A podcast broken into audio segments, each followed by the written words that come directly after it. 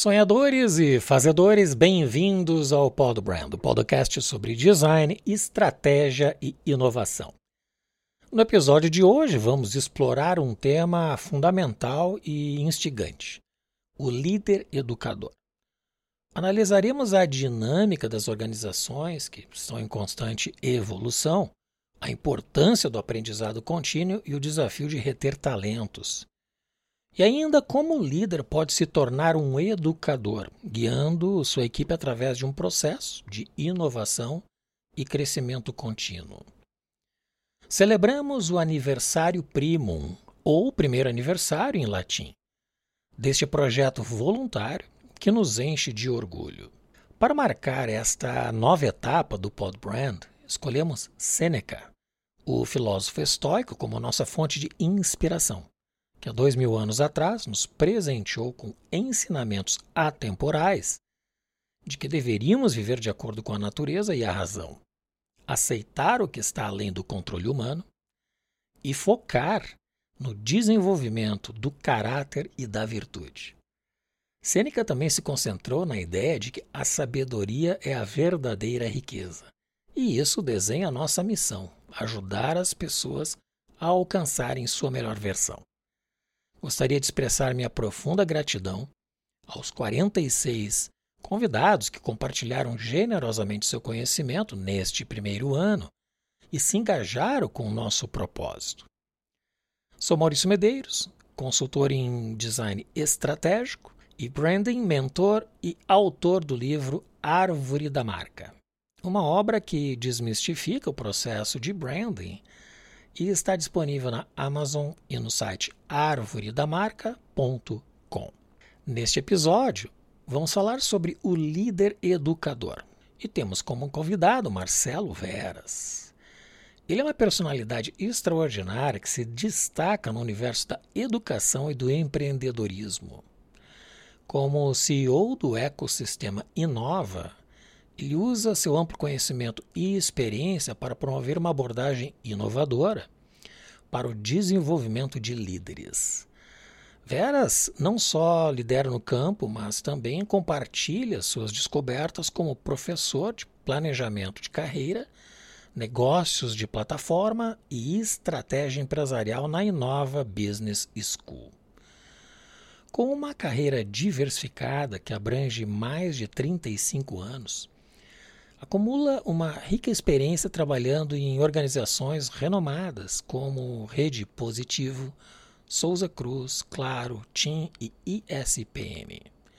Essa jornada de aprendizado e evolução o conduziu à autoria e coautoria de 12 livros que se tornaram referência na área, incluindo O Líder Educador e também Ambidestria Corporativa. É formado em engenharia química e com uma série de pós-graduações e certificações, incluído um Master em Negócios de Plataforma pelo MIT. Sua dedicação incansável à evolução contínua é uma inspiração para nós. É uma honra ter você conosco hoje, Vera. Seja muito bem-vindo. Meu caro Maurício, prazer todo meu.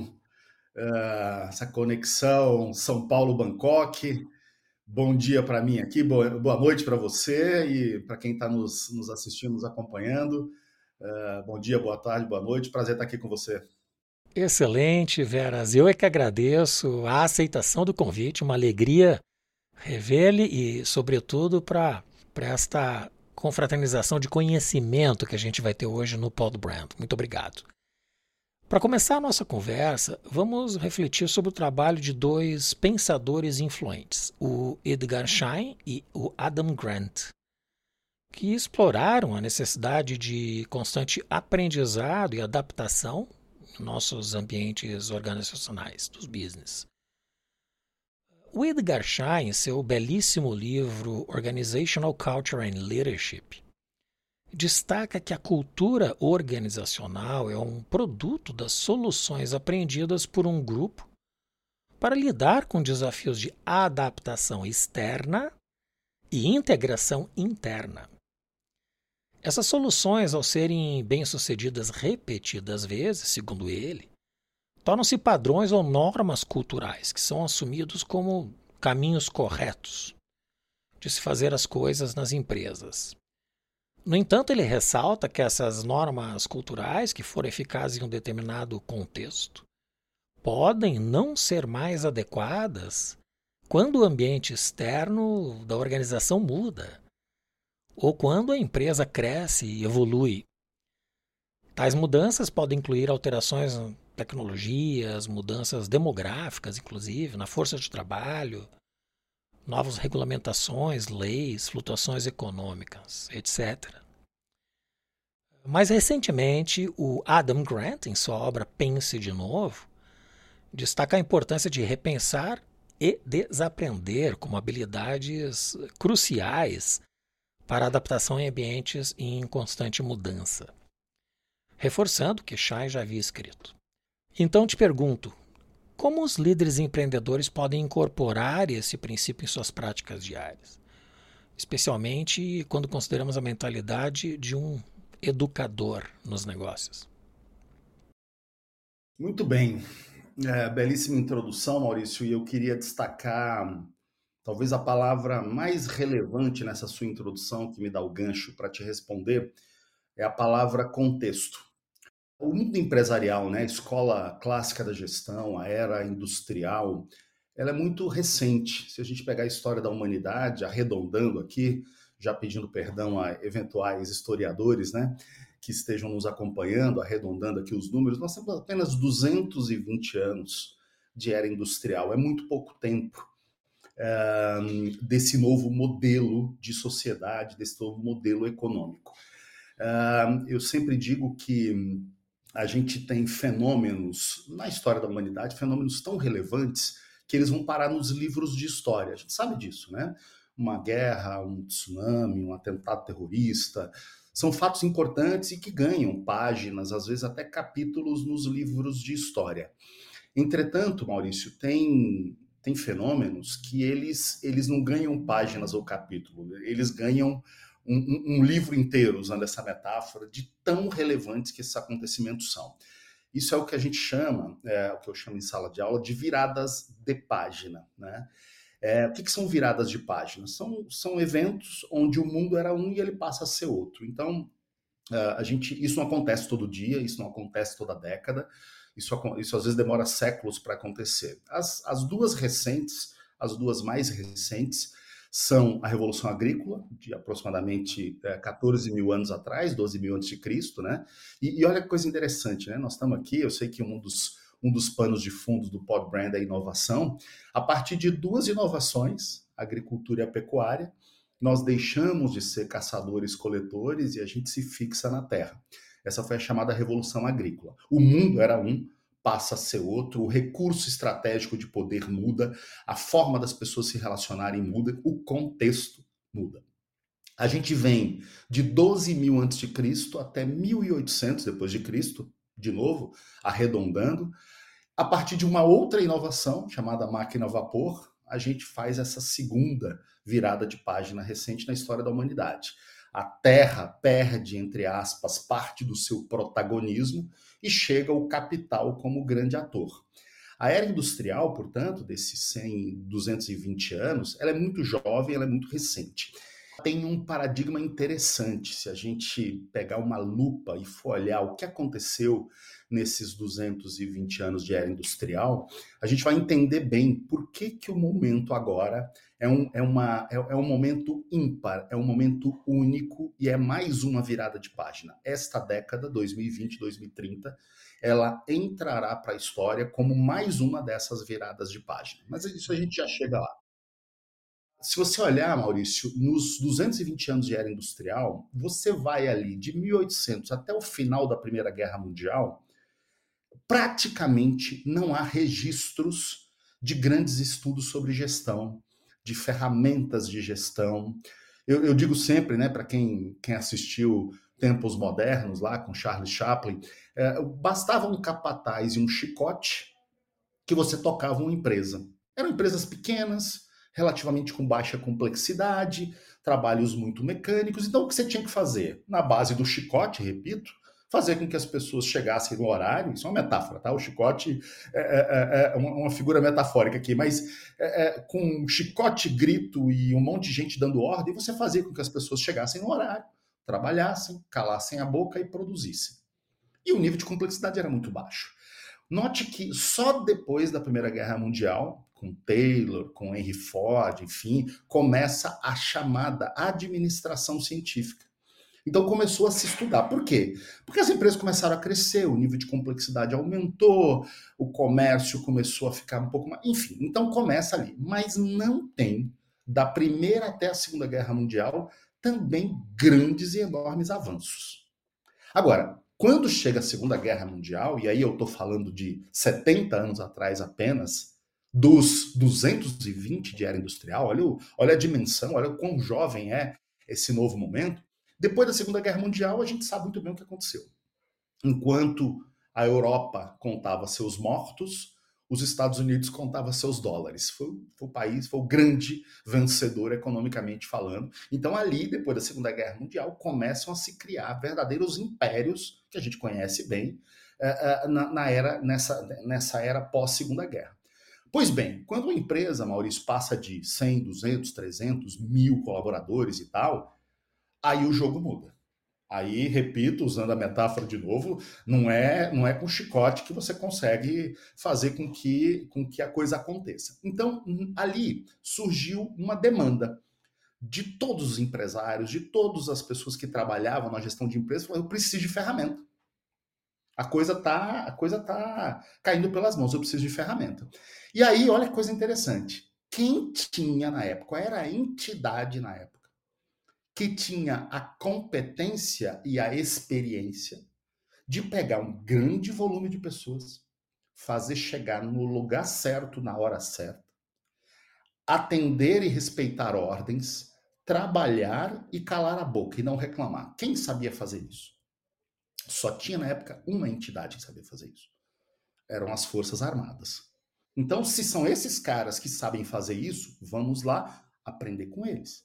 Então, a fonte inspiradora da chamada escola clássica da gestão, que a gente mais ou menos fala que é de 1950 ali, pós Segunda Guerra até 2020, os últimos 70 anos, a gente chama de escola clássica da gestão, a grande fonte inspiradora foi forças, foram as Forças Armadas. Tanto é, Maurício, você uh, uh, na nossa carreira executiva, a gente até o vocabulário, olha o vocabulário hoje na gestão, não, porque aqui na nossa companhia termo militar, uhum. não porque o meu time de linha de frente, termo militar, não porque a minha área de recrutamento e seleção, essa é a pior de todas. Você recruta uma pessoa para ir para a guerra. A gente traz isso para a gestão. A não própria estratégia. Eu... Sim, estratégia, planejamento estratégico, concorrentes, enfim. É... Outra que eu gosto muito, ah, eu estou no comando. Eu agora tem um nomezinho bonito, né? Que a turma fala. Eu sou o head, eu estou no comando. Todos os termos militares e mais do que os termos, o vocabulário é até o menos importante. O modelo mental. Qual é o modelo mental de quem está é, quando as forças armadas, quando um exército vai a campo, ele vai fazer o quê? Ele vai fazer uma única coisa: vencer e atropelar quem aparecer na sua frente.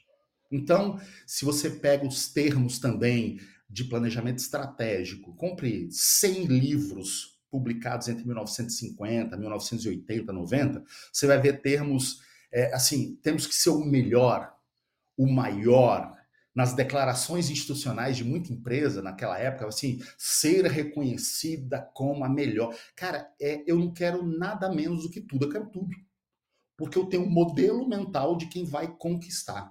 Aliás, tem um ícone que esse cara, é, você conhece bem, o Jack Welch, né? Faleceu agora uhum. no início da pandemia, em 2020. Esse cara, esse cara foi o Elon Musk, o Steve Jobs e o Bill Gates juntos das décadas de 80 e 90.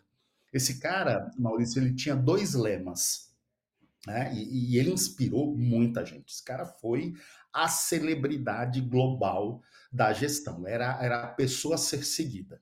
Ele tinha dois lemas. Um da porta para dentro, daqui a pouco a gente vai falar de cultura, outro da porta para fora. Da porta para fora, a frase mais famosa dele era: compre ou enterre o seu concorrente. Você quer coisa mais militar do que isso? Compre ou enterre o seu concorrente. Isso lembra as, as estratégias de, de Gengis Khan, né? Conquistando lá a, a, a, a, Ásia toda. É, e da porta para dentro, cara, era um negócio assim muito louco. Ele tinha a regra dos, dos 70, 20, 10. O que, que era a regra do. Era 20, 70, 10. Na ordem certa, era 20, 70, 10. Todo ano, quem for líder e isso ele aplicava nas suas empresas. Foi CEO, presidente da GE. Onde ele chegava, ele falava: Olha, você, Maurício, tu tem um time de 100 pessoas ou de 20 pessoas, não importa. Todo ano, de 1 de janeiro a 31 de dezembro, você tem que promover 20%, você tem que calar a boca de 70% e você tem que demitir 10%. Você já imaginou, Maurício, você começar um ano com a meta de demitir 10% do seu time, calar a boca de 70% e promover 20%? Portanto, assim, é, é, esses 70 anos que vão de aproximadamente 1950 até 2020, a nossa fonte era esse era o contexto, foi isso que a gente aprendeu e vou dizer uma coisa, tá? Parece que eu estou fazendo aqui um discurso em tom crítico, era o que tinha no cardápio. E para aquele contexto, quem seguiu essa cartilha se deu muito bem, obrigado. Porque aquilo funcionava, funcionou.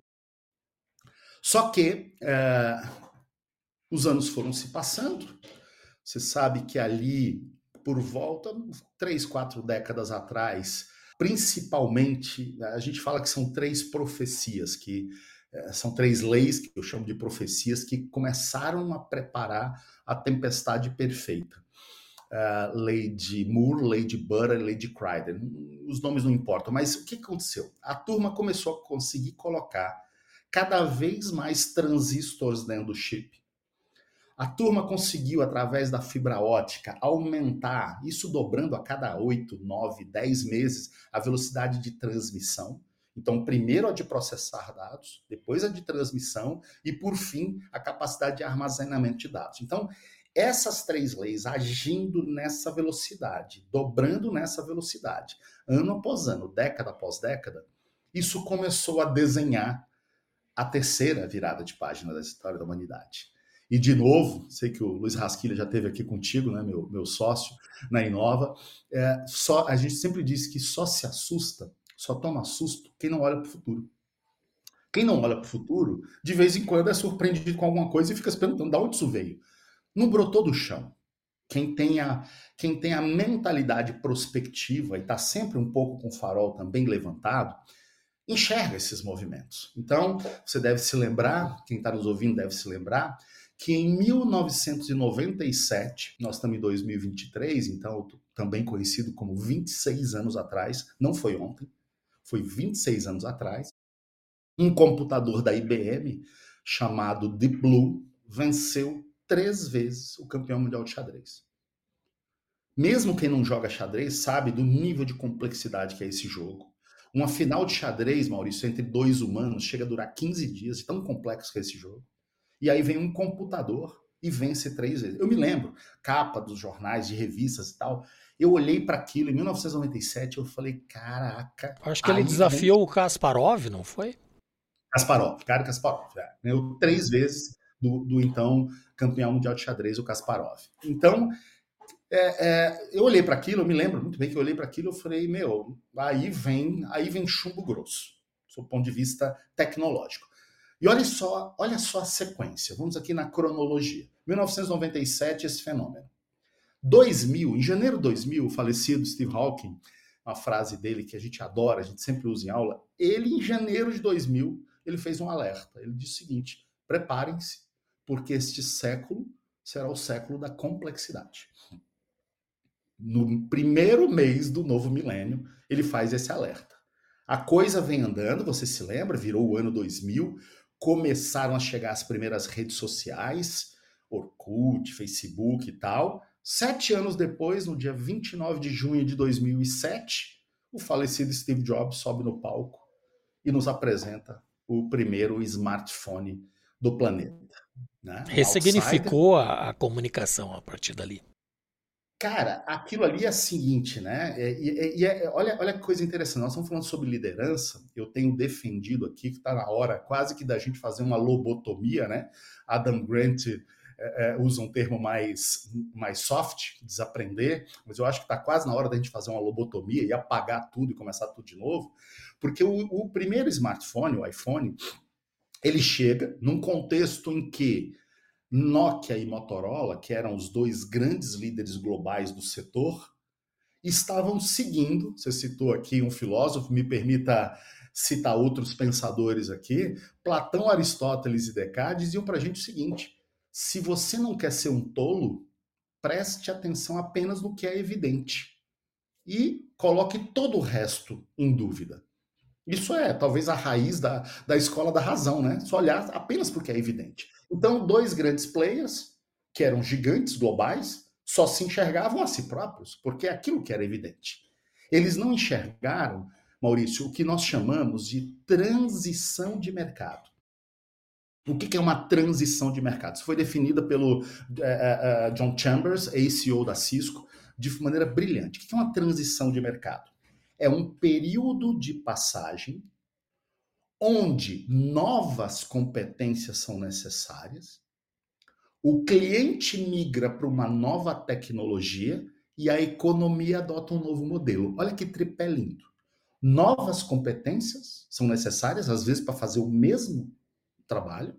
O cliente migra para uma nova tecnologia, a economia adota um novo modelo. Então, é disruptivo, né? É, é, é, é, totalmente é o que a turma chama de disrupção. É alguém que olha e fala: pera um pouquinho, este modelo de negócio, este conceito de produto já deu. Tem aqui uma transição de mercado. Normalmente, Maurício, quem enxerga bem transição de mercado não é quem está no setor.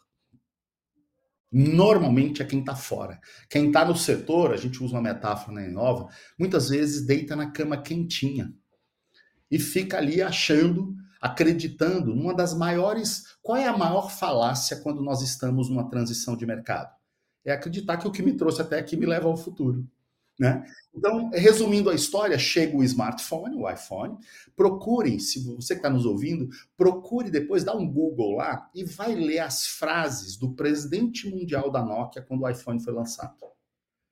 São frases de negação. É, ele questionou, aí... né, que as pessoas não digitariam numa tela. Ninguém vai querer digitar numa tela, isso aqui não vai funcionar. Esse negócio de loja de aplicativo, de pessoas desenvolvendo software e botando ali para ver, isso não vai funcionar. É Ninguém quer abrir mão dos botões. Ninguém, exatamente. Então, ah, agora, Maurício, o smartphone, né? Eu estou falando da categoria. O iPhone foi o primeiro, hoje tem grandes players globais, né?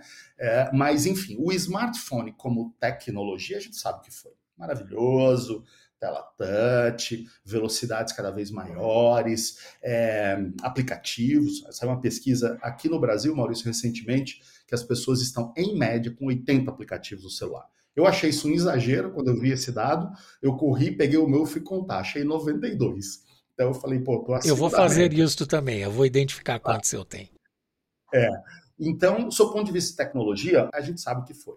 Só que nós, nós temos que chegar na liderança, tá? Estou dando a volta, mas é importante a gente entender, até para depois eu poder uh, explicar melhor por que da tese chamada o líder educador.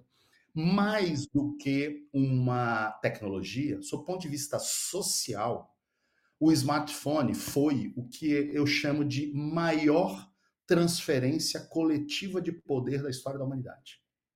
Não existe na história da humanidade um período em que as pessoas receberam tamanho poder.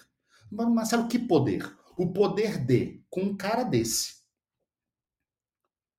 e um mínimo sinal de 3G, eu posso estar em São Paulo, onde eu estou hoje, que tem 13 milhões de habitantes, ou eu posso estar no interior do Piauí, com uma cidade de 300 habitantes, eu tenho voz, eu falo para o mundo, eu posso virar uma celebridade, eu posso detonar uma marca, eu posso, eu tenho, as pessoas se empoderaram. E eu digo em sala de aula, gente, alguém sem consciência acha que é coincidência todo esse movimento global de empoderamento das mulheres, das minorias, de todas, toda a diversidade que a gente possa falar, todos se empoderaram. Por quê? Porque agora eu tenho uma arma poderosíssima na, na palma da minha mão. Então, isso, esse empoderamento, porque assim, a gente fala de cultura, Maurício, de empresa e tal, o Luiz sempre fala, o Rasquilho sempre fala, CNPJ não existe, ele é uma somatória de CPFs. É. No final do dia, todo, tudo que a gente pensar de inovação, de cultura, de tudo, sai através do somatório de atitudes, de posturas individuais. CNPJ é um mero uma mera ficção, uma logomarca ali num pedaço de papel e tal. Mas assim, são as pessoas que constroem. Então, é, é a gente sempre tem que sair um pouco das fronteiras das organizações para a gente entender o que está acontecendo no mundo e na sociedade, porque isso depois adentra as empresas e faz a coisa acontecer lá. Então as pessoas foram se empoderando, se empoderando, se empoderando, a tal nível, e, a, e aquelas três leis, né? Velocidade de processar, transmitir, armazenar dado, não pararam e não vão parar. Então ninguém tem que se surpreender daqui a pouco quando passar ali na olhar na janela e passar um carro voador e tal, porque isso não vai parar. Né? Mas enfim, 2007 o smartphone. Olha o que acontece. Essa foi a tecnologia, você sabe, Maurício, que em menos tempo esteve na mão de mais pessoas. Em 11 anos ela estava na mão de 70% da população do planeta. Uh, enfim, então as pessoas foram se empoderando, se empoderando, e aí chega uma acontece uma coisa absolutamente extraordinária. Eu não sei se já ouviu falar, Maurício, num cara chamado Roger Bannister. Uh, é, Roger Bannister é um, um corredor e ele corria ali por volta dos anos 50, 1953, 54. Ele era corredor. Naquela época existia uma série de estudos publicados, inclusive, de médicos, fisiatras, preparadores físicos, cardiologistas e tal, que diziam o seguinte: nenhum ser humano consegue correr uma milha em menos de quatro minutos. Ah, o Rasquilha comentou isso na semana passada, mas não citou o nome do corredor, então, do atleta. Tá. É, Roger Bannister. Então, assim, isso era uma. Um, não existe. Ninguém nunca vai correr. No amanhã de maio de 1953, 54, o Roger Bannister vai lá e pau, corre uma milha em menos de quatro minutos. Uma milha, um quilômetro e meio, um pouquinho mais. Aí você fala, tá, e daí? O que isso tem a ver com, com liderança, com gestão? O que isso tem a ver? Depois que ele bateu esse recorde, todo ano foi lá e bateu também. Aí você fala, pá, o que, que é isso? Esse, esse, esse, esse efeito, o chamado efeito Roger Bannister diz o seguinte, Maurício. Eu sou um jogador de futebol e eu vejo lá ou o Messi, ou o Cristiano Ronaldo, ou Mbappé marcar um gol antológico. Aí eu olho e falo, é, mas é o Messi. Eu sou o Marcelo. Então, quando eu vejo alguém fazer algo extraordinário e eu me considero inferior àquela pessoa, eu me resigno e fico no meu lugar. Não, porque é o Messi, eu sou o Marcelo. Agora, se o Maurício Medeiros, que é um jogador que eu considero nem muito melhor, nem muito pior do que eu, vai lá e faz um gol antológico, aí eu olho e falo assim: se ele fez, eu vou fazer também. Isso chama-se efeito Roger Bannister. Quando alguém que eu não considere muito melhor do que eu faz uma coisa, eu falo: ah, é? é? Ah, eu vou fazer também. Acaba sendo então, inspirador inspirador e tal. Então, o que, que acontece? Quando você vê um monte de pessoas fazendo coisas. Então, eu, eu me lembro, Maurício, eu, como você também, sou um profundo estudioso e adoro ouvir histórias. Por volta de 2010, 2011, na cidade de Campinas, interior de São Paulo, eu fiz questão de entrevistar duas influenciadoras digitais que tinha lá. Duas meninas, tá? Cada uma tinha, uma tinha 10, a outra tinha 11 mil seguidores. Para aquela época, era, era celebridade né? Números daquela época. E eu queria entender o que elas tinham feito. Eu fui tomar um café com as duas individualmente e tal. Eu falei, o que, que você faz? O que, que você fez? Tal. Elas começaram a me contar. Maurício, eu conto em sala de aula que assim, ó. É... Quando eu saí desses dois cafés, eu não vou usar palavrão aqui no seu podcast, mas eu olhei e falei, só isso que elas fizeram? Eu olhei assim as estratégias, os posts, a linha de comunicação, o design dos posts. Eu olhei para aquilo e falei, cara, mas tô vendo. Eu esperava encontrar ali uma fórmula da NASA, alguma, algum segredo que elas. Nada. eu, eu digo isso em sala de aula, quando a gente está fazendo essa reflexão sobre liderança, eu digo assim, ó, se eu, naquela época, tivesse a menor pretensão de ser um influenciador digital, eu teria saído desses dois cafés falando o seguinte, cara, mas se essas duas fizeram, eu vou fazer também. E eu ia começar a fazer, e muito provavelmente eu ia conseguir também ser um influenciador digital. O efeito Roger Bendis, ele acontece. Então, assim, quando você vê, então chega ali uma, um outsider como a Apple e desbanca dois dinossauros gigantes do mundo das telecomunicações. Isso acontece depois no setor de entretenimento, no setor de mapas, é, Blockbuster, que tinha um acervo todo, era só se digitalizar e vender por streaming, não fez, virou pó. Então você começa a ver, e aí esses casos começam a ganhar visibilidade e o efeito Roger Benz tem entra em ação. Então, Maurício, não é obra do acaso que em qualquer país do mundo que você for hoje, tem dezenas de milhares de startups. Aqui no Brasil, o número mais recente aí, nós estamos perto de 15 mil startups. Então, por quê? Porque as pessoas estão empoderadas. Todo mundo quer fazer acontecer. Todo... E não tem essa de, ah, não, vamos entrar num setor onde tem alguém muito grande. Não importa, eu vou. Eu vou. Eu vou tentar, eu estou empoderado, eu quero tentar. E aí, aí os mais céticos, né? Quem não, não, não, compra essa tese, fala assim: é, Marcelo, mas essas startups todas, 90% morre no ninho. Não passa da zona de arrebentação. Eu falo, sim, 90% morre na zona de arrebentação. Mas e os 10% que passam? Sabe o que acontece com os 10% que passam? Eles fazem um barulho eles fazem um estrago, eles redefinem regras do jogo. Então, é, é, é, é, tem um livro do Malcolm Gladwell chamado Davi e Golias, que eu amo de paixão. Cara, hoje, onde você for, você vai ver um Davi com a pedrinha na mão enfrentando um Golias. E muitos Davis derrubando os gigantes. É, muitos negócios deste gênero, eles ressignificam segmentos como foi o iPhone em 2007, né? ele ressignificou a comunicação. O BlackBerry era a melhor tecnologia da imóvel até então, né? até aquele fatídico dia, a partir do dia seguinte já não era mais. E aí a gente sabe do que resultou, inclusive me parece que agora tem um documentário sobre o BlackBerry que está, eh, eu acredito que na Netflix, que fala sobre toda essa trajetória do BlackBerry naquele período. Eu vejo que essa dinâmica que tu narrou e ilustrou muito bem como evolução ao longo destes 220 anos do processo de industrialização, dos quais os últimos 70 repre, uh, representaram a maior disruptura do processo. Então, durante 150 anos foi avanços mais lentos, né, passo a passo. E agora, como o Kurzweil da Singularity nos Estados Unidos fala, é exponencial. Né? Cada transformação desta natureza, destes 10%, que ultrapassam a, a zona da arrebentação, que é uma analogia ótima, eles realmente criam disrupturas setoriais, né, de, de segmento. O próprio Adam Grant, voltando um pouco para a questão da cultura, né, da gestão dos negócios, ele tem uma passagem muito interessante que ele diz que, que sugere muitas vezes nós nos atermos a personagens no processo de gestão.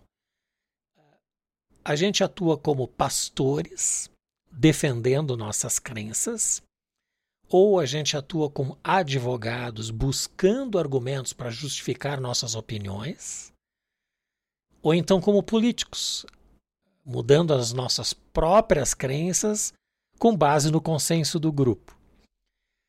Então eu te pergunto como esse modo de pensar, que pode ser inclusive contraproducente, porque eles provocam um conflito dependendo do contexto. De que maneira esta esta zona cinzenta entre o personagem, a atitude do pastor, do advogado e do político, ele interfere no nosso processo de gestão. E como é que a gente pode evitar essas armadilhas de abraçar esse modo de pensar e buscar uma, uma característica mais fluida de experimentação e abertura para mudanças de opinião, incorporando inclusive as práticas do educador na gestão das organizações. É, Maurício, essas mentalidades, elas, elas, elas nascem na escola clássica da gestão, né? Porque é, pense, qual é, qual foi o, qual é o elemento de inspiração? A gente já viu que foram as forças armadas. As Forças Armadas, a gente tem duas, além dessa visão muito de, de ganhar, de quero tudo e tal, que a gente já conversou sobre ela, tem duas outras coisas interessantes no modelo de organização de uma das Forças Armadas. O primeiro é uma hierarquia muito clara e definida. Você sabe, quem desrespeitar a hierarquia num exército é fuzilado. Não pode. Tá? Segunda coisa, divisões de tarefas muito claras. Isso ajudou muito a gestão. Então, todo esse conceito, pega um time para fazer oferta e chama de marketing vendas, pega um time para cuidar da produção e chama de operações, pega um time para cuidar do dinheiro e chama essa área de finanças, pega um time para cuidar das pessoas e chama isso de recursos humanos, olha o nome, também mais um ter recurso, né? Algo que você usa e, e descarta na hora que você quiser, um recurso. Pois bem, é, vindo para a liderança, quando já que a inspiração são as Forças Armadas, quando eu ocupo uma posição de gestão e eu sei que eu não vou ser desafiado por ninguém, porque isso é proibido, eu tenho que quase me colocar como um deus, uma deusa. A escola clássica da gestão, eu brinco, você chegou a um cargo de gestão, tenha você um, uma pessoa no seu time, 20 ou 200, você ganha um, um, um, um carimbo na testa de Deus. Onipresente. O que caracteriza um Deus? Onipresença, onisciência e onipotência. Eu tenho que saber tudo, eu tenho que poder tudo e eu tenho que estar em todo lugar. Isso é um Deus. Ah, professor, mas se um dia alguém do meu time me perguntar uma coisa e eu não souber a resposta, minta. Minta, invente, invente qualquer coisa, mas nunca diga que você não sabe. Porque você é um gestor, porque você é um líder.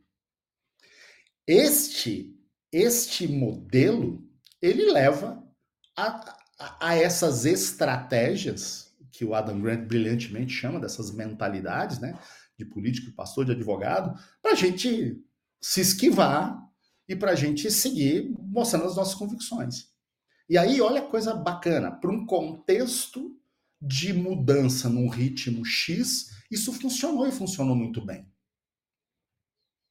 Agora, o que está acontecendo? Então, só, só, retomando aquela narrativa, então as pessoas se empoderaram, tá aí, um mundo globalizado. Você sabe que a gente bateu agora em janeiro de 2023 1.400 unicórnios no planeta. Aquelas empresas com valuation superior a um bi de dólares. 1.400. Todos, todos, todos, todos, Maurício, criados de 2017 para cá. Todos. São 1.400 unicórnios. Estou falando só dessas que já romperam a barreira. Então, então assim, pessoas empoderadas, todos os, os, os as empresas estabelecidas sendo desafiadas, algumas frente a frente, como Davi Golias, outras em função de uma nova modelagem de negócio chamada negócios de plataforma, que fragmentou a cadeia de valor, você consegue hoje entrar num setor não tendo a, a, o pacote inteiro, mas pegando um pedacinho, um exemplo mais típico é o setor financeiro, né? Então hoje você tem aí fintechs só de meio de pagamento, só de banco de investimento, só disso, só daquilo, e os bancos que têm tudo de A a Z desesperados, que é a baleia sendo engolida, sendo comida por piabas, por peixinhos pequenininhos, enfim, esse fenômeno que a gente sabe também. Então, isso tudo bagunçou, bagunçou essa esse, essa visão de liderança. E aí a gente chega a 2020. 2020, Maurício, é, vai entrar para a história como. Sabe o dia que alguém lá, 12 mil antes de Cristo, acordou e falou assim: e se a gente parar de sair para caçar e a gente fizer um curralzinho ali, colocar um casal de porco e umas galinhas? E se a gente parar de sair para colher fruta e a gente plantar aqui um pé de laranja e um pé de mandioca? Sabe esse dia hipotético da Revolução Agrícola? Esse dia hipotético desta que nós estamos em curso é a chegada da pandemia. Porque a chegada da pandemia, ela nos colocou, ela, ela, ela nos tirou a roupa inteira. Ela pegou essa capa de super-herói é, que, que nós temos desde 1950, de quando a gente foi beber nessa fonte chamada Forças Armadas, e essa capa de super-herói pegou fogo. Do dia para a noite ela pegou fogo. Então, o, o, a inspiração do, do, do, meu livro foi, foi inclusive, é, eu não sei, eu não sei se você se lembra, mas particularmente aqui no Brasil, tá? Onde eu tô, em, a pandemia chegou valendo um pouquinho depois do Carnaval, ali no início de março de 2020. Nós ficamos até novembro naquela, naquele completo pavor. Todos nós passamos pelas fases né, de é, sem entender o que estava acontecendo, depois de desespero, depois de aceitação e depois de falar, tá bom, é isso que tem, vamos, vamos tocar a vida. Em novembro de 2020, aqui no Brasil, Maurício, teve uma barrigada na pandemia. E olha que nós não tínhamos nem vacina ainda, tá?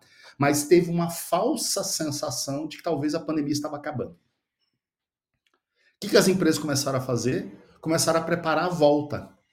Estava todo mundo preparado para janeiro de 2021 voltarmos para os escritórios. E aí o segundo pavor veio nos líderes, que foi, caraca, como é que vai ser esse reencontro? Todo mundo pisando em ovos, líderes e liderados, de como é que ia ser essa volta.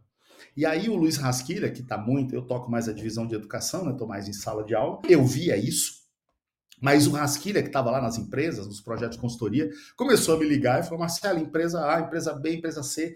Maurício deve ter sido assim umas 15 de uma vez só. Querem que você bata um papo.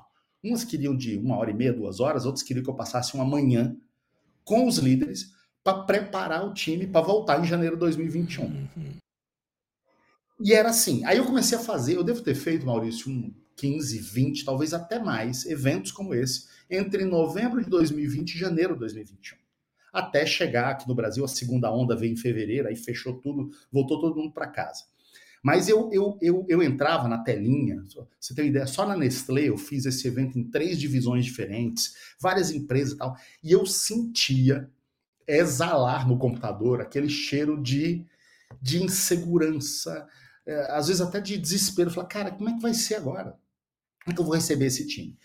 E aí eu, eu me vi diante, eu falei, cara, não é. Eu estudo liderança desde 2006, já entrevistei mais de 230 pessoas, tenho um modelo de competência, tenho livro publicado na área, mas eu entendi ali, Maurício, que eu estava diante de um cenário diferente. Eu falei, agora o papo não é, eu não posso chegar aqui com as competências da liderança e tal, tem um ingrediente diferente. E realmente tinha. Uh, então eu, eu falei, vamos fazer o seguinte, eu vou, você sabe bem como é que é esse processo, né? Você como um grande designer, tem hora que a gente tem que parar tudo, pegar uma folha em branco e revisar, inclusive as premissas, porque as nossas em, em mudanças de era, às vezes nós temos que rasgar nossas premissas, porque nós somos escravos das nossas premissas. Eu falei, será? E se eu estiver usando as premissas erradas? Então eu falei, tá na hora de eu revisar minhas premissas.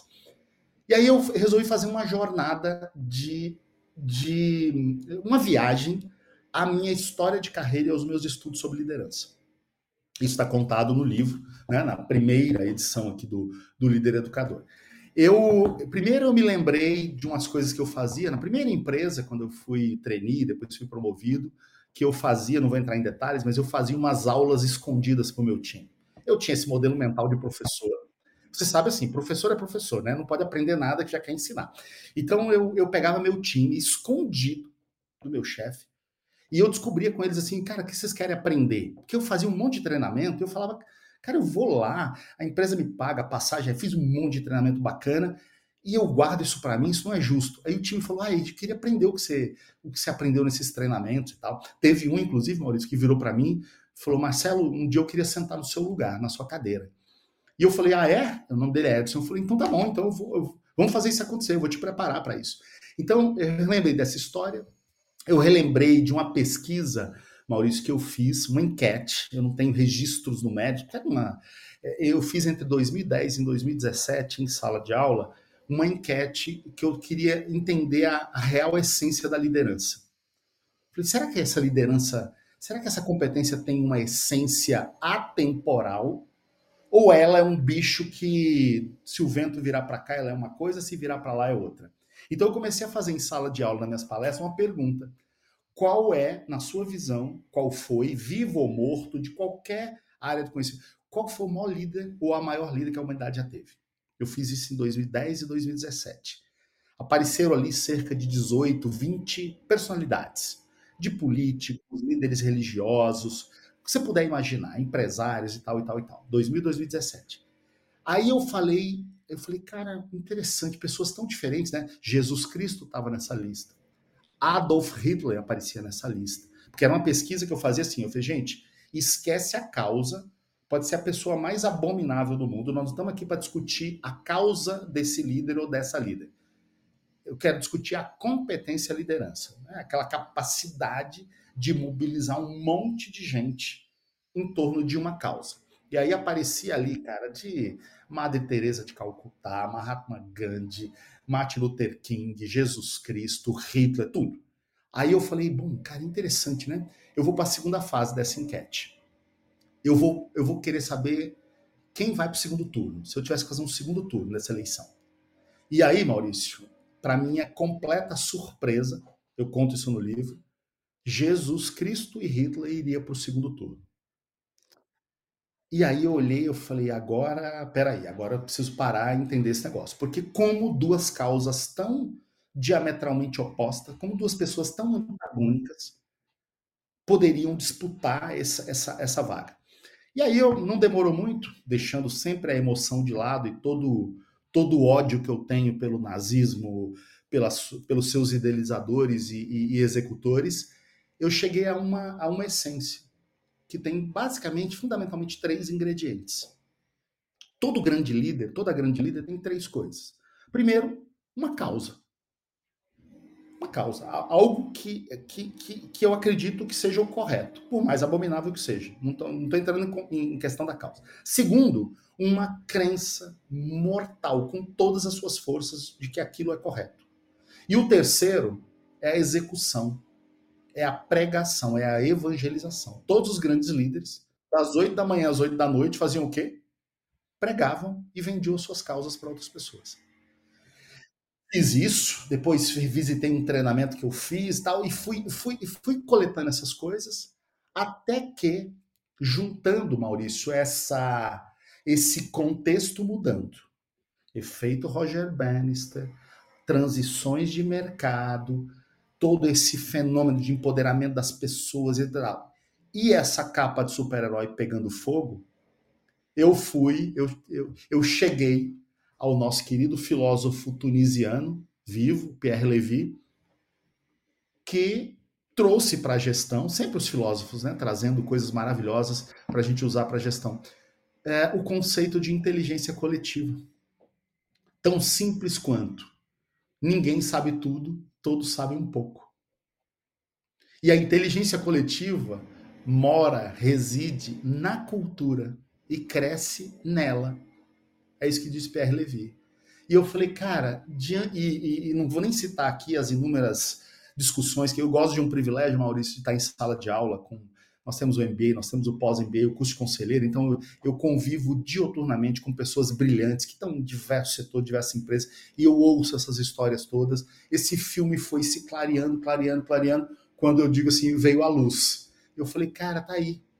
Tá aí. O novo estilo de liderança, a minha tese sobre liderança pós 2020 é, é, alguém, e aí eu deixo até aqui, ó, eu tô com as duas edições, tá? Olha, coincidentemente, hoje, quando a gente está gravando esse episódio, essa é a primeira, a primeira edição branquinha do livro, né?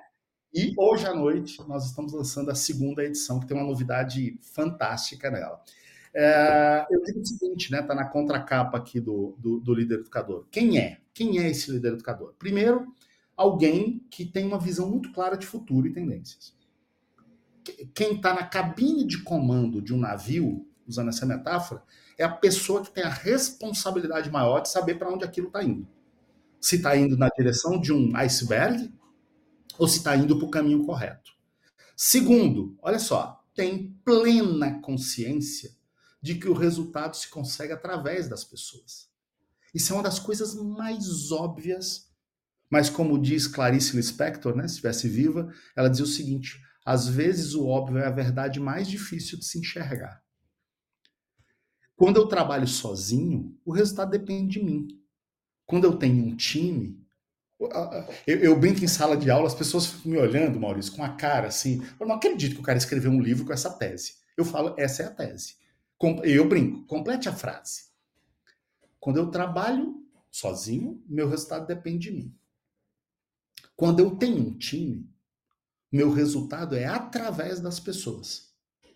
Se eu quero resultados cada vez melhores, o que, que eu tenho que fazer com as pessoas? Não precisa ter completado, com todo respeito, o primeiro, primeiro ano primário para completar essa frase. Ela é tão simples quanto isso. Então, se o resultado vem através das pessoas, o que, que eu tenho que fazer? Eu tenho que conhecê-las profundamente, fazer senso de competência. Eu tenho que entender que eu vou precisar, num mundo de complexidade, de muitas competências, muitos pontos de vista. Então, eu tenho que trabalhar com diversidade, inclusão e equidade. Não basta só chamar para festa. Isso é bonito para ficar na foto. Tem que tirar para dançar e tem que tocar a playlist do convidado. Ter uma equipe com diversidade, mas a diversidade não ter voz, é um verniz lindo em cima de uma madeira podre. Não serve para nada. É, é representação, não é equidade. E por último, um ativador da inteligência coletiva. Então, esses cinco ingredientes, quando isso me veio assim muito, muito, muito claro, eu falei, cara, tá bom, eu vou botar isso no papel. E aí fui para a sua terra, fui para o Rio Grande do Sul em janeiro, do, janeiro de 2022. Peguei 10 dias ali na linda cidade de Gramado, passei ali pela sua, pela sua cidade no caminho, né? E, e botei no papel essa, essa tese. Qual é a perspectiva nova que tu traz para esta segunda edição que está sendo lançada agora? Então, aí eu lanço a primeira, em maio de 22, o livro começou a performar. Eu peguei até um dia a Amazon fazendo propaganda impulsionada do livro, ele teve um desempenho bom no portal tal, e a coisa foi indo. E aí começou, começaram pessoas a dizerem para mim: Ô oh, Veras, eu faço isso. Eu faço aquilo, eu faço. Então teve um aluno nosso, Rafael Hag, do pós-EB de Curitiba, que ele, numa aula, a gente discutindo o tema, ele falou: Marcelo, toda sexta-feira eu pego o meu time, a gente tem um livro que a gente sempre está lendo, e toda sexta-feira a gente debate um capítulo do livro. Tem uma cumbuca com o nome de todo mundo num papelzinho, porque ai de quem não chegar na sexta-feira com o capítulo livro, porque pode ser sorteado na hora para dar a sua versão daquela, daquele negócio. Livro sobre gestão, às vezes outras coisas. Teve um que falou, Marcelo, de vez em quando eu dou umas aulinhas também. Eu pego meu time, tranco numa sala e faço isso. Marcelo, eu tenho um hábito de. Então eu comecei a ouvir histórias, histórias, histórias de pessoas, sem dar nome, eu dei nome ao termo, né, líder educador, mas independente do nome, o nome é menos importante, eu comecei a encontrar, dia após dia, pessoas que me davam depoimentos do que, que faziam para desenvolver seus times. E falavam, Marcelo, isso é ser um líder educador. Eu falei, na quinta casa decimal. E essas pessoas, as histórias tão lindas, tão lindas, que aí eu falei, cara, eu sei que tá cedo, o livro foi lançado não tem nenhum ano, mas em maio, abril desse ano, o livro não tinha um ano. Eu, eu peguei 10 pessoas que me contaram histórias. Eu falei, quer saber, cara, não tem nada mais inspirador do que histórias reais, né? Você concorda comigo, né? Sim, eu certamente. Falei, são, são casos práticos desta, da, deste modelo né, de pensamento na gestão. É. E aí eu peguei, Maurício, peguei, peguei 10 pessoas, até aqui na, na página o nome dos 10 aqui, tá aqui, 10 pessoas, todas que eu conheci em sala de aula, em projetos de consultoria, Adriana Belmiro, Adriana Delafina, Alessandra Rabinho, Lorenzo, Zaboto, meu xará Marcelo Dutra, o Paulo Coque da Sacata uh, Seeds, é, o Rafael Hag, esse de Curitiba, o Rodrigo Gondo, que é da, da Honda Serviços Financeiros, e o Willy, superintendente da Anshan. E eu falei, cara, vocês topam contar suas histórias numa, numa segunda? E todos toparam. Então, o capítulo 6, ele traz ali, né, a, a, as histórias de 10 líderes educadores para inspirarem mais as pessoas, falar, pô, tá bom, esse cara aí tá defendendo uma tese de que eu tenho que fazer isso. Será que tem alguém fazendo? Tá aqui, 10 casos de pessoas que fazem isso. Alguns há muito tempo já, e de maneira natural, genuína, porque Maurício, é, você falava aí do seu prazer por aprender, é, é, cara, aprender e ensinar talvez sejam duas das coisas mais mais maravilhosas né, da nossa vida. Concordo é, plenamente. E, e para mim, para mim, particularmente, não tem prazer maior do que depois de anos receber um e-mail, encontrar um ex-aluno na rua e, e dizer, cara, olha, aquele teu ensinamento, aquela tua provocação, eventualmente até aquele teu puxão de orelha que você me deu, me ajudou demais e eu queria te agradecer e tal, isso é impagável. No episódio da semana passada, onde o Rasquilha esteve presente, ele mencionou uma citação tua que me marcou bastante, que diz o seguinte: abre aspas para ti. Se você não está confuso é porque você está mal informado. é, e de fato, o volume de informações é tão intenso, né? Tá, agora com a inteligência artificial, com todas essas aplicações que tornaram exponenciais, né, praticamente do dia para a noite. Ainda dentro deste tema, Veras, da, da equipe, da formação de equipe, voltando para o Adam Grant, ele também incentiva a promoção de uma cultura de aprendizado e curiosidade, onde os erros são vistos como oportunidade de melhoria, bastante diferente da, da dinâmica militar, né, onde o erro era punitivo, né, ou era motivo de punição. Então, como o líder pode promover esta cultura nas suas organizações, incentivando o pensamento crítico e a capacidade de repensar a partir destas experiências equivocadas, enfim, do erro propriamente dito. Maurício, eu sempre fui muito. Até antes de eu começar meus estudos sobre carreira, competências em 2006, bem antes disso, eu já era um apaixonado pela questão do erro. Você sabe que em 2003 eu era diretor de uma faculdade, eu fiz o meu primeiro discurso numa turma de formatura. E eu, às vésperas da, do evento de formatura, como diretor da escola, que eu tinha o meu discurso para fazer, eu fiquei refleti muito, discuti com um colega, um grande amigo, Max Franco, que é um storyteller dos mais respeitados, e, e, e eu decidi fazer uma coisa para aquela época muito arriscada. Eu falei, cara, eu vou fazer uma fala sobre erro. E eu disse para os meninos, né, ali, 22, 23 anos se formando, eu falei: olha, é, o erro, ele é um dos ingredientes do sucesso.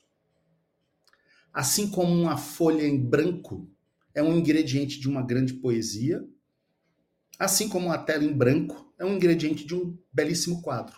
Ele é um dos ingredientes. Nós não vamos acertar tudo, vocês não vão acertar tudo. E eu, eu lembro até que eu encerrei o meu discurso dizendo: eu desejo para vocês bons e belos erros. Ficou todo mundo meio, meio chocado, mas eu acho que depois eles entenderam a minha narrativa. Então, desde 2006, no meu modelo de competências, gestão de erros é uma competência. É uma competência. E como é que a gente traz isso para o dia a dia? Uh, veja, agora o cenário está maravilhoso, porque as pessoas estão empoderadas. As pessoas querem testar, as pessoas querem fazer coisas diferentes. Então, nada melhor do que dar essa pista, dar este terreno para as pessoas experimentarem. Óbvio, tem que ter um mínimo de controle para que esses erros não comprometam o projeto como um todo, a, a, a, a, existência da empresa. Mas uma cultura de, de teste, uma, costura, uma cultura de experimentação fazem toda a diferença nesse momento que nós estamos vivendo. É um desafio incentivar as pessoas a superarem os erros e não considerarem derrotas, né? mas considerarem apenas uma batalha que tem uma, uma lição a ser aprendida e repensada a partir dali. Então, ainda dentro do contexto do livro Pense de Novo, do Adam Grant, ele adverte sobre a confusão entre confiança e competência. Nesse sentido, como um líder empreendedor, ele pode evitar essa armadilha e, ao mesmo tempo, cultivar uma mentalidade educadora, vamos chamar assim, que promova uma avaliação mais precisa dessas habilidades e capacidades dentro da equipe. Vamos lá, Maurício. Mais é, uma obviedade que, segundo Clarice Lispector, às vezes é a verdade mais difícil de se enxergar. Uh, toda jornada ela começa sempre de um ponto de partida. Todos nós já já ouvimos que quando a gente não sabe aonde a gente está, qualquer caminho serve. Então a resposta em uma palavra para sua pergunta chama-se autoconhecimento. Esses dois termos, né, essa, essa, esse descolamento entre a competência e a confiança que você mencionou, a psicologia dá nome e sobrenome a isso, né? Ela chama de síndrome do impostor ou síndrome da impostora e síndrome do jogador de araque. São dois termos até meio esquisitos, mas enfim. O que, que é isso? Quando eu tenho uma competência bem desenvolvida, todo mundo acredita que eu tenho aquela competência, mas eu não acredito, seja lá por que motivo for, eu corro para de trás da moita. Toda oportunidade que eu tenho de subir no palco, eu me escondo atrás da cadeira. Essa é a chamada síndrome do impostor. Você sabe que eu tenho uma ferramenta no meu blog de avaliação de competências, que eu coloquei no ar em 2010, ela já existe lá há 13 anos. É, recentemente batemos 19 mil pessoas que já usaram. Eu já analisei em projetos de consultoria, em sala de aula, mais de 500 dela. Isso é um negócio muito frequente, muito recorrente. Pessoas que poderiam fazer uma carreira, ter uma carreira brilhante, poderiam já ter avançado bastante na carreira, mas que tem esse descolamento e, e fica ali, como eu brinco né, nessa metáfora, fica ali se escondendo atrás da moita. O contrário é igualmente perigoso. É quando eu acho que eu tenho sem ter. E aí, qualquer oportunidade que surge, eu entro em campo, eu subo no palco, mas eu não performo, eu não entrego. Né? Então, é, dos meus estudos, eu tenho visto isso menos, eu vejo mais presente a, a síndrome do, do, impostor do que do jogador de araque, mas quando essa aí acontece também, ela é muito perigosa. Qual é o remédio para isso? É autoconhecimento. Eu acho que todo, toda pessoa que, que quiser se preparar para ser um grande ou uma grande líder precisa fazer um investimento muito grande. Eu acho que cada minuto, cada cada moeda que você investir no seu autoconhecimento, em conhecer realmente suas potencialidades, conhecer seus gaps, isso vai te ajudar demais, uh, primeiro, a montar times de alto desempenho. Porque, eh, voltando à metáfora, se a capa de super-herói pegou fogo e eu agora preciso trabalhar inteligência coletiva, eu preciso começar por mim. Preciso começar por mim. Então não é mais, não é mais feio, vamos dizer assim, eu digo em sala de aula, ninguém precisa ter um milímetro de pudor ou de vergonha de assumir a sua vulnerabilidade. A nossa vulnerabilidade, aliás, eu sou muito ativo, Maurício, na Câmara Americana, na Anshan, aqui no Brasil. É, a Anshan tem um evento de liderança, Maurício, é, chamado CEO Forum. Ele acontece uma vez por ano, só para alta liderança, em várias regionais do país. Sempre tem um tema que é o tema nacional. Nos últimos três CEOs fóruns, sabe qual foi o tema de dois deles? Vulnerabilidade. Um foi a vulnerabilidade do líder e o outro chamou-se, eu achei maravilhoso, a vulnerabilidade é o seu poder. Então, na verdade, essa postura de Deus, de onipresente, de onisciente, essa postura de super-herói que mata no peito e resolve tudo, Cara, ele é o, eu digo hoje que ele é o caminho mais curto para um burnout. Quem continuar acreditando nessa tese e continuar com essa postura vai parar num lugar que não é legal. Certo. É, isso me lembra um livro que se chama As Vantagens da Adversidade. Não me recordo do autor, mas pelo que eu lembro, ele é um atleta cego que escalou as sete montanhas mais altas do planeta. Então narra toda essa dinâmica a partir da dificuldade, da adversidade de não enxergar. Né? E, então ele superou todas essas uh, dificuldades e ele narra isto neste livro.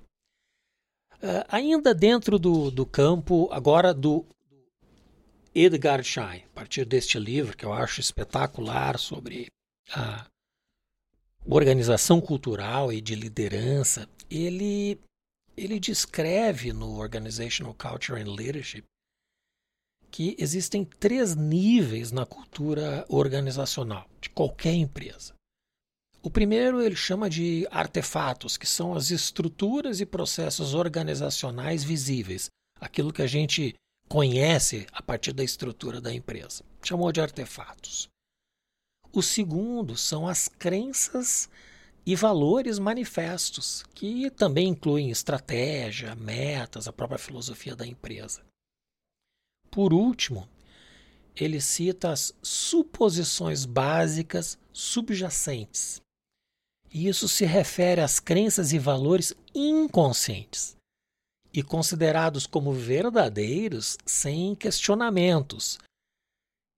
E como eu venho da indústria, um passado longínquo, eu lembro realmente que as pessoas partem para conclusões a partir de uma história ou de uma narrativa ou de situações que são herdadas a partir das gerações de maneira inconsciente. Cria-se um cenário a partir daquilo que pode ser muito positivo, mas também pode ser negativo.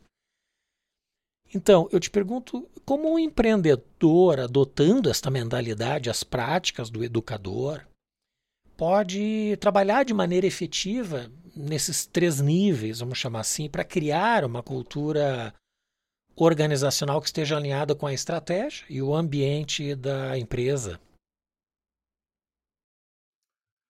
É, muito, muito interessante nessa perspectiva de três níveis. Um, você sabe, Maurício, que no nosso livro de planejamento estratégico prospectivo a gente chama isso de modelos mentais. Uhum. Nós, é, os, os, modelos mentais, que talvez esteja aí nessa terceira camada, a gente usa ali a metáfora de um iceberg, né? Que o traço visível da cultura é, é um pedaço muito pequeno, a coisa acontece mesmo ali na dinâmica quase que individual, inconsciente, ele é fruto, ele é fruto de, você já colocou bem, de da história individual de cada um, das crenças de cada um, de novo, né, usando aquela aquela brincadeira do Luiz, um CNPJ é a somatória de CPFs, então no final do dia a cultura é, uma, é, uma gran, é um grande puzzle onde cada um vai lá e coloca uma pecinha e no final a gente vê o que dá. É, só tem um jeito da gente desenvolver uma cultura adequada ao contexto. Uh, muitas empresas uh, perdem relevância, algumas uh, desaparecem do mercado porque não conseguem adequar sua cultura ao contexto. Como fazer isso? Existem diversas competências que são importantes. Falamos de várias delas aqui, liderança, gestão de erros e tal, mas tem duas delas Maurício, que eu também trato no meu modelo desde 2006 uh, ah, e que estudos recentes, inclusive globais, uh, o Fórum Econômico Mundial, uh, desde 2015, ele tem um relatório maravilhoso chamado The Future of Jobs, Futuro do Trabalho. Ele publicava ali, numa... a frequência tem cada vez diminuído mais, está tá quase que saindo uma a cada dois anos. Neste relatório sobre o futuro do trabalho, tem um capítulo sobre competências. E tem duas delas, duas delas, que eu, desde 2006, sou apaixonado por essas competências, que, que são pensamento analítico e pensamento crítico. Ou raciocínio analítico, raciocínio crítico, como queira chamar. O analítico é a capacidade da gente identificar no meio de um zilhão de informações aquela, aquilo que é realmente pertinente e relevante. O raciocínio crítico, num bom português, é a capacidade de se perguntar para tudo que nos chega por que e por que não. De onde isso veio? Então, nós, infelizmente, como sociedade, isso não estou generalizando, nem para todos os países, nem, nem para todo mundo, mas numa média global, eu percebo, nas últimas duas décadas, uma, uma perda desses dois raciocínios. Uh, a escola clássica, agora falando aqui do Brasil, a escola, principalmente o ensino fundamental, porque o ensino superior ele não resolve, ele não dá conta de resolver esse gap. Uh, a gente focou muito em competências técnicas, muito conteudista e pouco nessas reflexões mais profundas. Eu já ouvi uma metáfora até que uh, talvez o, é, o conhecimento de muitas pessoas está se transformando num oceano de dois centímetros. É, é aquela pessoa que sabe quase nada sobre quase tudo. Porque, como toda ferramenta, o smartphone, que a gente já comentou aqui, que foi maravilhoso, sob o ponto de vista de empoderamento, de conectividade, de acesso a tudo, ele também tem o seu lado tem o seu lado ruim, como toda ferramenta, né? Eu sempre digo em sala de aula a mesma a mesma faca que passa manteiga no pão pode matar uma pessoa. A mesma energia nuclear que pode levar prosperidade para uma região produziu Hiroshima e Nagasaki. A culpa não é nem da faca, nem da energia nuclear, é das mãos que as usaram. Então, o smartphone, essa conectividade, esse acesso a tudo a um clique, para muita gente gerou o que Adam Grant também trata no, no, no Pense de Novo, você sabe, a chamada preguiça cognitiva. Esse cara, esse cara chamado smartphone, ele virou para muita gente uma prótese cognitiva. Nós somos uma geração Interessante é, esse termo prótese cognitiva. É muito é interessante. É você se lembra, Maurício, nós somos uma geração que a gente tinha que decorar o número de celular, que a gente tinha que decorar o número da rua. Hoje não precisa decorar. Se brincar, eu não sei mais nem o meu número de celular. Então, isso gerou uma preguiça. Não, nós somos de uma geração onde não existia o celular. Exatamente. Para comprar uma linha telefônica tinha que entrar numa fila. Exatamente. Então a gente tinha que decorar nomes, a gente tinha que guardar. Hoje está tudo aqui a palma da mão. Então, então eu, eu diria assim: ó, o caminho para se trabalhar uma cultura moderna, aderente a esse período de extrema complexidade, é a gente furar esse verniz. Eu digo sempre que os líderes educadores, quem comprar a tese do líder educador, uma das primeiras coisas que tem que desenvolver no seu time essa capacidade de análise e a capacidade crítica. Por sinal, se deu o, o World Economic Forum, no, no último relatório, publicado agora em maio de 2023, pensamento analítico e crítico subiram para o ranking das top 10 competências para esta década. Olha que coisa interessante. Então, assim, a gente precisa, a gente precisa furar o verniz, a gente precisa debater os temas com mais profundidade, porque senão a gente fica nessa de acreditar nessas falácias, nesses modelos mentais antiquados, retrógrados. Não, porque aqui, aqui isso não vai funcionar. Não, porque esse pessoal de venda só sabe dar desconto. Não, porque o TI não funciona. Não, porque essa turma do RH só, só sabe fazer festinhas. Então, são esses modelos mentais, né, desprovidos de, de profundidade, de análise, de, de, de, empatia, de entender exatamente como é que funciona aquele, aquele determinado uh, setor, departamento ou área da empresa e tal, que nos leva a essa, a essa fissura da cultura. Né? Então, uh, só mais um dado para te dar interessante Uh, nós concluímos recentemente a 25ª aplicação do nosso modelo de planejamento estratégico e lá a gente tem um capítulo, uma sessão inteira só para discutir modelos mentais. Tem empresa, Maurício, que a gente chega a botar em cima da mesa 25, 30 modelos mentais. E como é que a gente vai atacar esses modelos mentais? Em todas as 25, uma das apostas estratégicas foi transformação cultural. Então o tema está na ordem do dia. Quem não souber, as organizações que não souberem adequar a sua cultura aos novos tempos, a esse cenário pós uh, uh, 2000, a década 2020, 2030, talvez não esteja aqui uh, daqui a 20 anos, daqui a 30 anos ou até, ou até menos. Este exemplo que tu passaste agora, dessa multiplicidade de modelos mentais, podemos traduzir também como uma fragmentação do, de uma macrocultura em pequenos nichos ou feudos né, dentro da, da própria empresa, me retoma a tese que eu admiro muito, que é do Dr. Eliahu Goldratt, que é o escritor da, do livro A Meta, que foi lançado em 84, já vendeu mais de 10 milhões de cópias, e o criador da teoria das restrições, ou Theory of Constraints.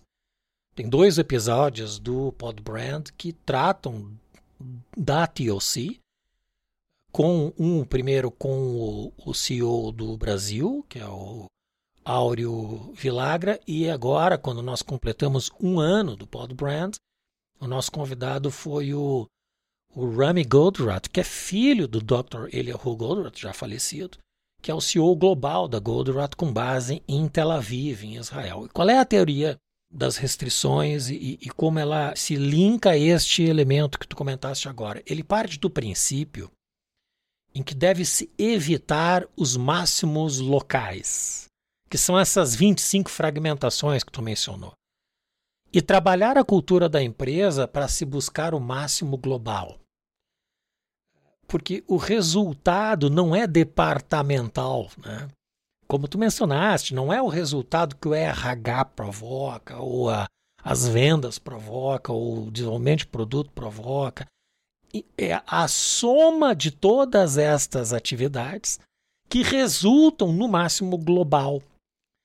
Então, a teoria das restrições trabalha fortemente em identificar os, os máximos locais para poder, então, criar essa ruptura, que tu também mencionaste a partir disso, essa sinergia, vamos chamar assim, para chegar no máximo global, né? no resultado relevante né, para o mercado. Muito bem.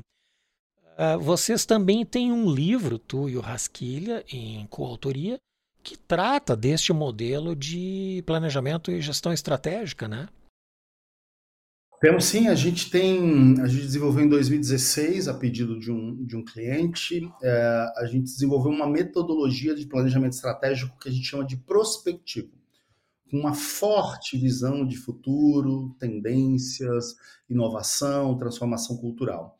Uh, a gente deu o nome de SBB, Strategic Building Blocks, e o livro está na terceira edição, uh, disponível nos portais aí, Amazon e tal. Então, é uma metodologia super colaborativa. Uh, contei agora há pouco, né? A gente acabou recentemente concluiu a 25ª aplicação em empresas de diversos portes e setores. Então, é mais um filhinho do ecossistema Inova que muito nos nos orgulha. Metodologia viva, tanto é que em seis anos ela, o livro está na terceira edição. E lá está tudo, absolutamente tudo, a gente conta tudo ali. São dez sessões para fazer, para rodar a metodologia de A a Z, de ponta a ponta, em dez sessões de oito horas. Uh, uh, a gente, enfim, navega por todo esse essa jornada, construção de timelines, apostas estratégicas, carta-visão, enfim, tem ali uma abordagem uh, diferente de planejamento estratégico. É, eu acredito que eu tenha lido a segunda edição, a capa é azul, não é? A capa é azul. A segunda, eu não estou com ela aqui, a terceira edição, a capa é cinza. Próxima vez que a gente se encontrar, eu te, te entrego. Excelente. Muito bem, Veras. Bom, nós chegamos no momento do pinga-fogo. São três perguntas que eu faço a todos os convidados. A primeira delas: quais são as virtudes do empreendedor de sucesso? Eu acho que a primeira delas, humildade. Humildade no sentido no sentido real da etimologia, se a gente for lá na raiz latina da palavra humildade, tem o termo ter os pés no chão. Humildade não é baixa autoestima, humildade não é se sentir inferior, humildade é ter os pés no chão. Humildade para saber que o que nos trouxe até aqui não nos leva ao futuro, humildade para saber que sozinho eu não vou conseguir, que eu tenho as minhas vulnerabilidades, humildade para entender que a inteligência coletiva é a arma mais poderosa que eu tenho para liderar. Então, a primeira delas é humildade. E a segunda, ação, fazer, fazer a coisa acontecer. É, é, é na execução dessa dessa postura de humildade que as coisas acontecem. Então, realmente investir em autoconhecimento, uh, uh, dedicar um tempo para conhecer melhor as pessoas do time, para identificar ali gaps a serem desenvolvidos e competências a serem utilizadas, dar palco para as pessoas, permitir a experimentação, permitir uma cultura saudável de testar, acertar, errar, mas sempre aprender e, e, e, e seguir em frente. Acho que são, são esses dois, essas duas grandes virtudes. O que diferencia os sonhadores dos fazedores? A execução. Uh, sonhar, sonhar, desejar é, é fácil, rápido, não custa nada. Agora, abrir a agenda e começar a fazer coisas custa, porque o nosso recurso escasso mais precioso que a gente tem é o nosso tempo, né? Eu sempre digo é, que quando eu quero saber o que é importante para uma pessoa, eu só preciso de uma coisa, eu preciso da agenda dela.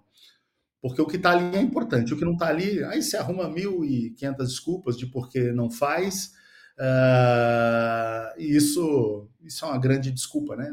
Na verdade, o que é importante está na agenda. E, e o que está na agenda é, é, é o que realmente é a face visível da execução. E a última, o que é design? Uau, agora você me colocou numa fria aqui, um, um, ícone do design perguntando para mim o que é design. Eu, eu, você sabe que é, é, é, eu, eu, conheci as duas faces, quando eu conheci as duas faces do design, e aí, é, um leigo, tá? Respondendo isso, Maurício, com toda a humildade, é, eu, eu enxergo duas faces do design. Eu, eu, a primeira delas, que é, talvez seja mais visível, mais comum, mais que a gente mais aprendeu, que é, é, a questão estética, né? Da, e, e, a gente sabe que desde Aristóteles nós, nós amamos o belo. Uh, mas a segunda face do design, para mim, é a, é, a, é a funcionalidade, é o impacto, é o, é o resultado uh, a, que, a que aquilo se propõe. É, nós temos uma professora de design é, na Inova que lá já desde 2013, 2014, uma das primeiras que trabalhava as, as, etapas do design thinking, né? Então assim eu pude compreender a primeira vez que eu estudei essa ferramenta de olhar e falar, cara, olha que coisa linda você fazer essa jornada de empatia, porque para o design ele cumprir o seu papel e gerar impacto, na verdade ele precisa de muita, muita, muita empatia, né? Então, eu, assim, com pouco conhecimento que eu tenho na área, o design para mim tem essas duas faces, uma mais uh, visual uh, e a outra que para mim até eu diria mais importante que essa essa de impacto, de empatia, de, de, de, de, de gerar alguma coisa realmente que transforme aquilo que, que se propõe. Excelente, muito bem. É, o Design Thinking tem origem na D School de Stanford. E é uma metodologia muito preciosa para se aplicar. Como tu também é autor de vários livros, eu gostaria que tu trouxesse aquilo que você acredita que mais possa impactar a nossa audiência, né? visando a melhor versão deles, dado esse contexto todo que elaboramos hoje nessa discussão maravilhosa. Maurício, eu, eu sou um leitor uh, assíduo, assim, eu, eu, eu gosto muito de um, escritores que furam o verniz. Um bom livro para mim, e aí uh, seja um livro técnico ou não técnico, um bom livro para mim é um livro que me faz pensar em coisas que eu ainda não pensei. É um livro que me faz refletir sobre se as minhas premissas estão corretas ou não. Então, eu tenho vários livros que eu indico, uh, mas assim, destacando alguns, o primeiro você já mencionou várias vezes, estou com ele aqui do lado, cheio de marca-página, porque eu, uhum.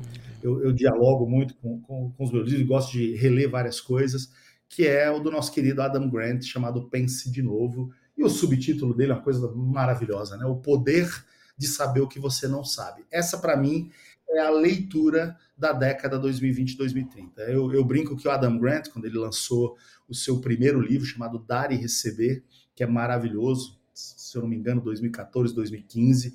Depois ele lançou mais recente, 18, 19, ele lançou o Originais, como os inconformistas mudam o mundo, mas com o Pense de novo, esse aqui, eu acho que ele pintou a sua Mona Lisa. Esse é o esse é o, a obra para mim do momento. Você fala, Marcelo, o número um, você só tem direito de indicar um livro, seria esse.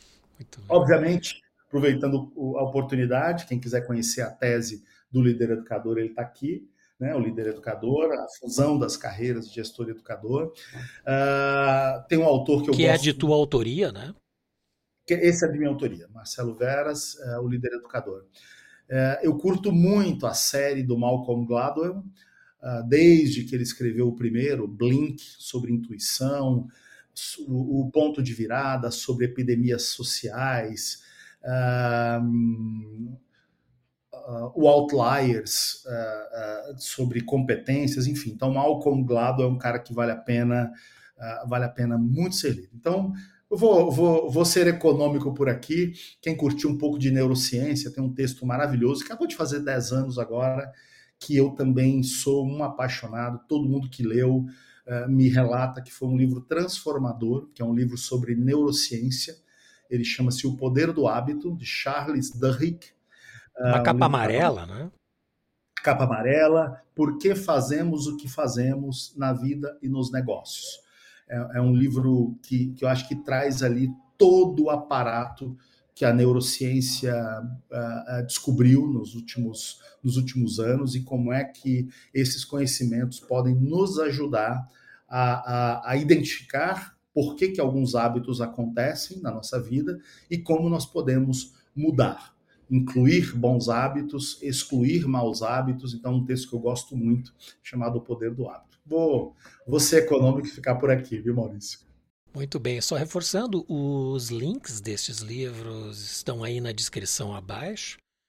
E se vocês desejarem conhecer todos os livros indicados por nossos convidados, visite o nosso site podbrand.design. É uma curadoria com mais de 180 recomendações e o link também estará aí na descrição.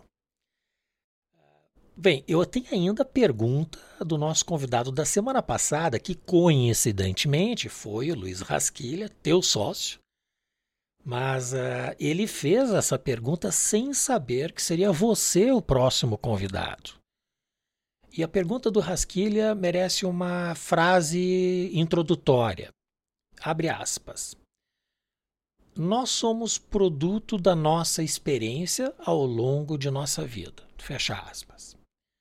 Então a pergunta dele: O que é que você não fez que deveria ter feito ou gostaria de ter feito agora com um conhecimento acumulado? Ou que você tenha se arrependido de não ter feito antes? É, eu acho, Maurício, que no início da minha carreira, os primeiros dez anos da minha carreira, se, eu, se esta ficha de que a inteligência coletiva é realmente uma ferramenta poderosíssima, se eu tivesse descoberto isso antes, eu acho que eu teria é, atingido resultados melhores, eu teria avançado mais rapidamente na minha carreira.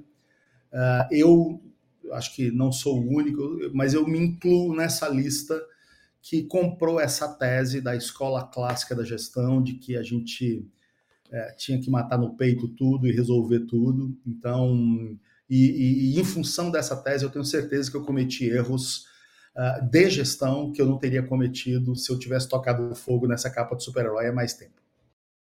Muito bem.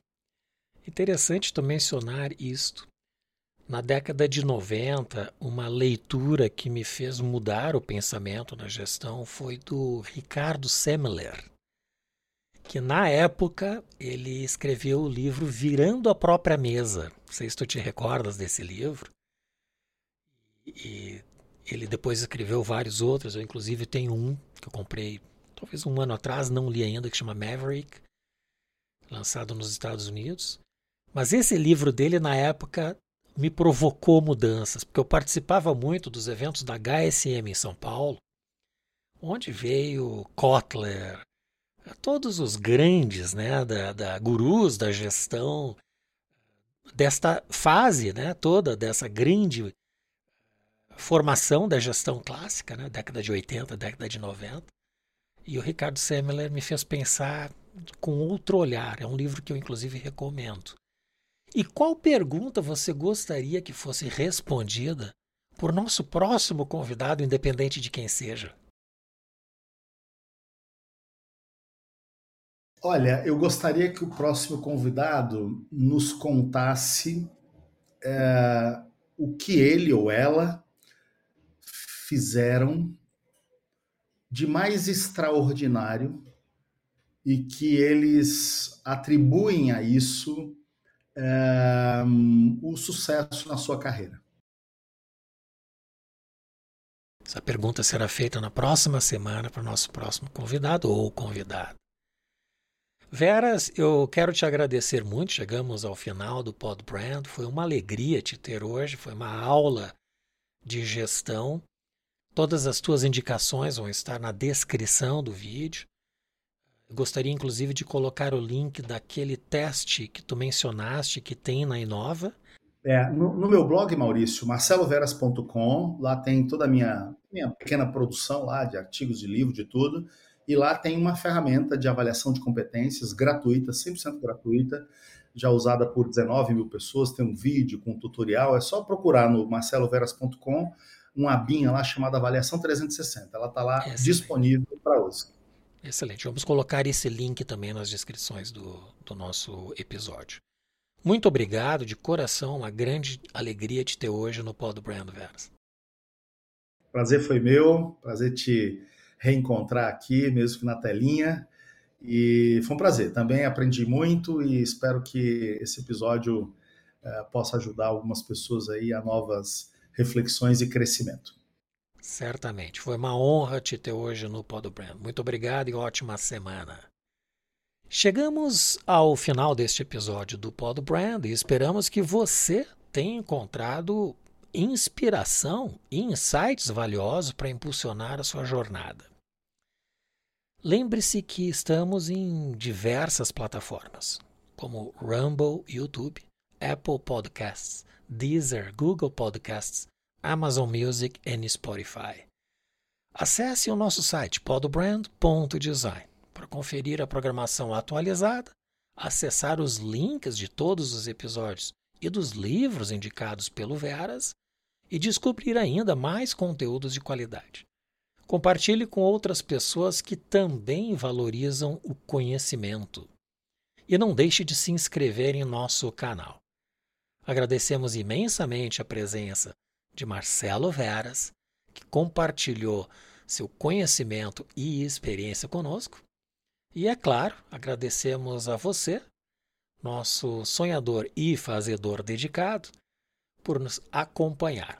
Prepare-se para o próximo episódio, onde continuaremos a explorar tópicos relevantes aqui no Pod Brand, o podcast do design.